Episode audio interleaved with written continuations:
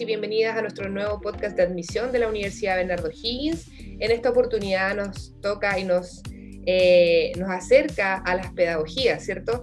Estamos con eh, David Pérez, él es director de la carrera de Pedagogía en Historia y Geografía en Enseñanza Media. Además, obviamente, profesor de Historia y Geografía, tiene la especialización en Investigación Histórica en Intervencionismo Militar en Chile y tiene un magíster en Ciencia Política y un magíster en Filosofía, Ética y Política, ambos realizados en la Universidad de Chile. Así que le damos la bienvenida a David Pérez, ¿cómo está?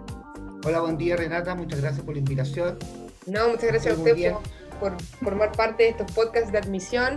Eh, nuestra primera pedagogía eh, es la de Historia y Geografía, le agradecemos por estar con nosotros y vamos a partir obviamente por, lo que todos quieren saber, cómo se compone la malla curricular de nuestra carrera en la UBO. Eh, ¿Tiene algún eje principal? ¿Cuánto dura? ¿Es teórico práctico? Cuéntenos un poquito en líneas generales sobre la malla curricular. Bueno, la malla curricular eh, importante partir diciendo que una malla que está recientemente confeccionada, la hemos, la, hemos vuelto a pensar en función, digamos, de los cambios que ha sufrido la política pública en la educación, es lo que llamamos nosotros internamente como malla innovada, una malla que se construye fundamentalmente en torno a cuatro ejes. Hay un eje, ¿no es cierto?, de formación básica, que está referido fundamentalmente a todas aquellas habilidades que de una u otra forma permiten a un futuro profesor desempeñarse, habilidades de índole comunicativo, ¿no es cierto? Eh, habilidades que tienen que ver también con la inserción dentro de la concepción de la escuela como una comunidad. Desde ese punto de vista tenemos todo lo que es la línea de responsabilidad social universitaria. También tenemos una segunda línea que tiene que ver fundamentalmente con la formación práctica. Sin duda no podemos formar profesores si no le ofrecemos experiencias prácticas que permitan y que lo vayan habilitando como futuro docente.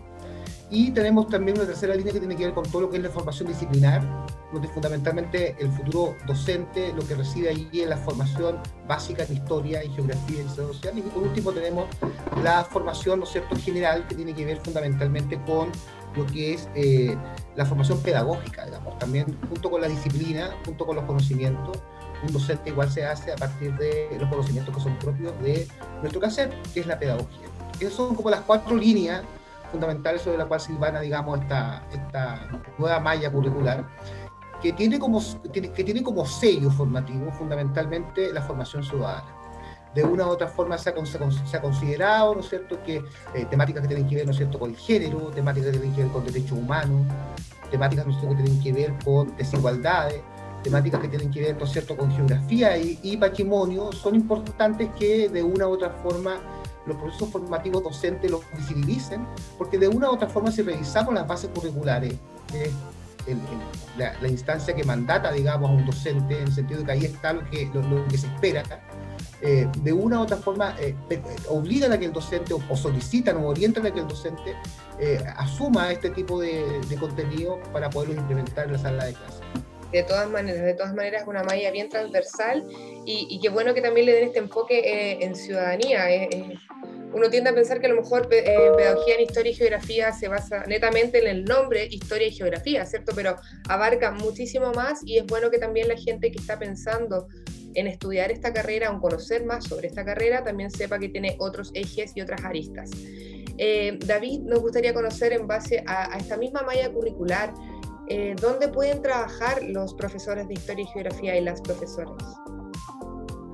Bueno, respecto al campo, digamos, la empleabilidad, sin duda, ¿no es cierto?, que la escuela, el liceo, el espacio tradicional de ejercicio de un docente, pero también la cartera, digamos, por la vinculación que tiene con el Centro de Estudios Históricos de la Universidad de Bernardo Higgins, también de una u otra forma eh, le entrega a los estudiantes herramientas de investigación. O sea, este, este, este, este, este futuro docente, lo grueso, es un, es un docente, ¿no es cierto?, que está capacitado para hacer clases. ¿Clases dónde? En las escuelas, ya sean estas públicas, privadas, ¿no es cierto?, particular subvencionadas, que son las tres grandes nomenclaturas de escuela que conocemos. Pero también es un docente que ha sido formado en, con habilidad investigativa. Acordémonos que no solamente ofrecemos el título de profesor de Historia y Geografía y Ciencias Sociales, sino que también ofrecemos el título de licenciado en Educación y el grado de licenciado te habilita para poder investigar. Y desde ese punto de vista tenemos fuertes nexos, tanto con el Departamento de Ciencias Pedagógicas, que es el área, digamos, que cultiva el conocimiento pedagógico, así como también con el Centro de Estudios Históricos, donde justamente también los estudiantes se les enseña a investigar en la especialidad propia de la historia. Exactamente, o sea, En el fondo, claro, el, eje central es eh, liceos, colegios, ¿cierto? Que tengan enseñanza media y puede desarrollarse un profesor. Pero también importante que lo que destaca es que hay muchos profesores que se dedican a la investigación. Esto es un, es un área que al menos yo tenía conocimiento, pero siento que cada vez hay más gente que se dedica a la investigación, David hay mucha más gente que se dedica a la investigación. Eh, eh, el tema de historia, el tema de geografía, el tema de ciudadanía, ¿no es cierto?, que forman parte, digamos, de la disciplina, eh, sin duda que te obligan también, ¿no es cierto?, a asumir posturas investigativas, porque de una u otra forma estamos en presencia de contenidos que son contenidos, ¿no es cierto?, interpretativos y que por tanto no son contenidos acabados y que necesitan, requieren permanentemente de que se estén nuevamente repensando, remirando y por tanto ahí la investigación es fundamental y hay que entregarle, por tanto, a este futuro docente esa herramienta investigativa para que justamente repiense y remire cómo poder, ¿no es cierto?, eh, ir mejorando, ir contribuyendo a este acervo de la historia, la geografía del Aparte que, si bien, como tú dices, la historia se escribe todos los días, ¿cierto? O sea, hay una historia que, conociste tú y que conocí yo cuando fuimos en el colegio, pero hoy en día existe más historia. Entonces, siempre los profesores se tienen que ir reinventando y conociendo, investigando sobre los nuevos sucesos y acontecimientos que van pasando no solamente en Chile, sino que en el mundo entero. Así que también eso es súper importante destacar. Existen también, eh, David, aparte de la malla curricular, eh, programas colaborativos, vinculación con el medio que se esté desarrollando en la escuela y en la, propiamente tal en la carrera. En la actualidad, el año 2021, tenemos dos programas colaborativos eh, eh, a través del cual la carrera se vincula fundamentalmente con el medio social. Y cuando hablamos de medio social para nosotros, fundamentalmente lo entendemos como la escuela, como el liceo. Tenemos un proyecto que va a concluir ahora el primer semestre del 2021, que tiene que ver con la patrimonialización de un edificio, que es el edificio que alberga el Liceo República Argentina. Eh, allí la comunidad educativa requería, ¿no es cierto?, de la asesoría de la Escuela de Historia y Geografía fundamentalmente para levantar toda la información investigativa. Fíjate cómo los estudiantes investigan ahí, ¿no es cierto?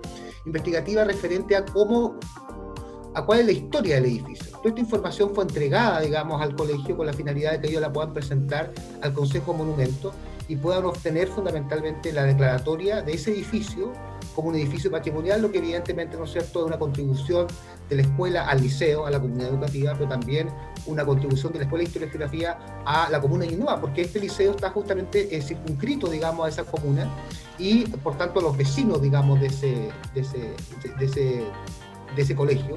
Y de esta manera lo que están salvaguardando el colegio y los vecinos es que, se que no se desmorone, de que no se eh, construya ahí, ¿no es cierto?, futuros edificios. Todos hemos visto en Ñuñoa cómo ha crecido la cantidad, ¿no es cierto?, de edificios de población en altura.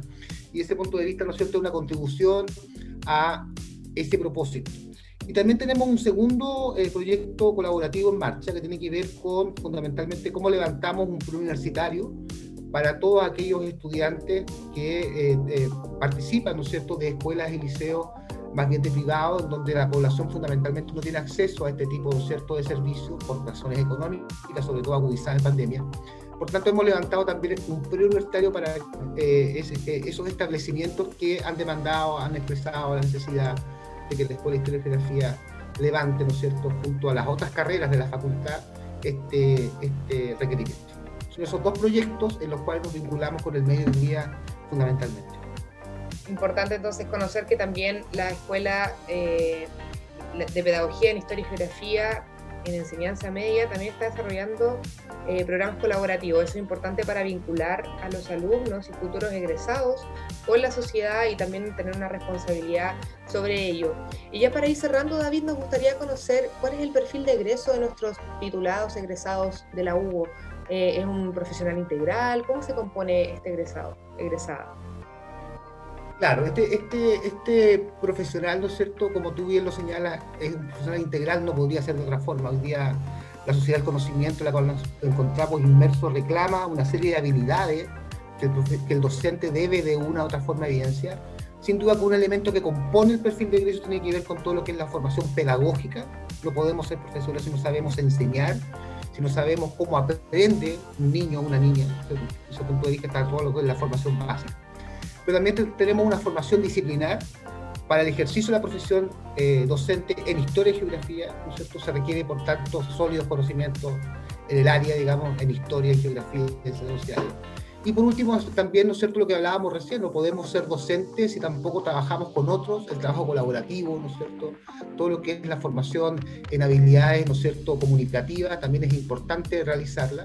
Junto con ello, ¿no es cierto?, la investigación, que es lo que hablábamos delante, que también el perfil de egreso prepara a este futuro profesor, ¿no es cierto?, como un futuro investigador también en el área eh, y, por tanto, un futuro colaborador y contribuidor a mejorar las prácticas pedagógicas dentro de la escuela.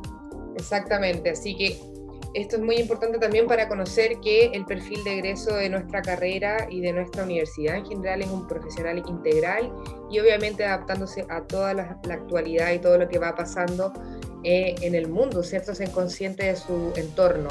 Así que David, te agradecemos eh, nuevamente por estar con nosotros en este podcast, por dar a conocer la información de la carrera de Pedagogía en Historia y Geografía en Enseñanza Media y también si quieres dejar las redes sociales de la escuela, si gustas dejar una invitación para quienes quieran obtener información de la carrera o poder contactarse contigo o algún coordinador, también esté el espacio para que puedas decirlo. Bien, muchas gracias María Renata. Bueno, el espacio para poder consultar, profundizar, ¿no es cierto?, mayormente con respecto a, las bondades y características del programa, lo pueden ver desde la página institucional. Allí ustedes pinchan, ¿no es cierto?, www.u.cl. Desde ahí buscan Facultad de Educación y acceden fundamentalmente a lo que es la información de la carrera, donde van a encontrar el perfil de egreso, van a encontrar la malla curricular y van a encontrar otros aspectos relativos a, la admisión de la carrera. Exactamente. por mi parte, ¿no es cierto? Por mi parte, eh, mi nombre es David Pérez, el correo institucional es david.pérez.u.cl. En caso de que quisieran hacer una consulta más personal, yo gustoso responderé las dudas e inquietudes que ustedes me formulen. Exactamente, así que agradecemos al director de la carrera y también los dejamos invitados a que participen de los Descubriendo tu carrera con los que saben. Ahí vamos a estar en un webinar también con la carrera de Pedagogía en Historia y Geografía. Vamos a estar con David, con alumnos titulados y eh, importante que también conozcan eh, la visión de los propios alumnos que están insertos en la escuela para que puedan hacerle las preguntas y tener toda ahí una conversación mucho más directa con ellos. Así que ahí el director dejó su correo para quienes quieran acceder a conversar con él directamente, una pregunta más específica y los dejamos invitados a todas las actividades que está desarrollando admisión durante el año 2021.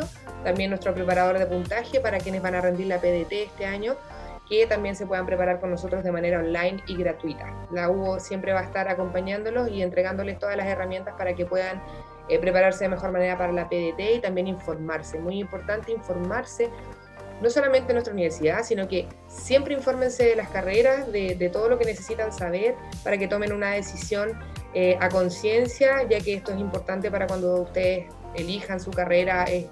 lo importante es que elijan a conciencia y, y bien informados. Hoy tienen acceso muchísima información, así que sean bastante como conscientes de eso y no duden en acercarse a nosotros para lo que necesiten. Así que David, muchas gracias por estar con nosotros, con nosotras, y nos estamos viendo y escuchando obviamente en un próximo podcast de admisión de la UBO. Que estén muy bien.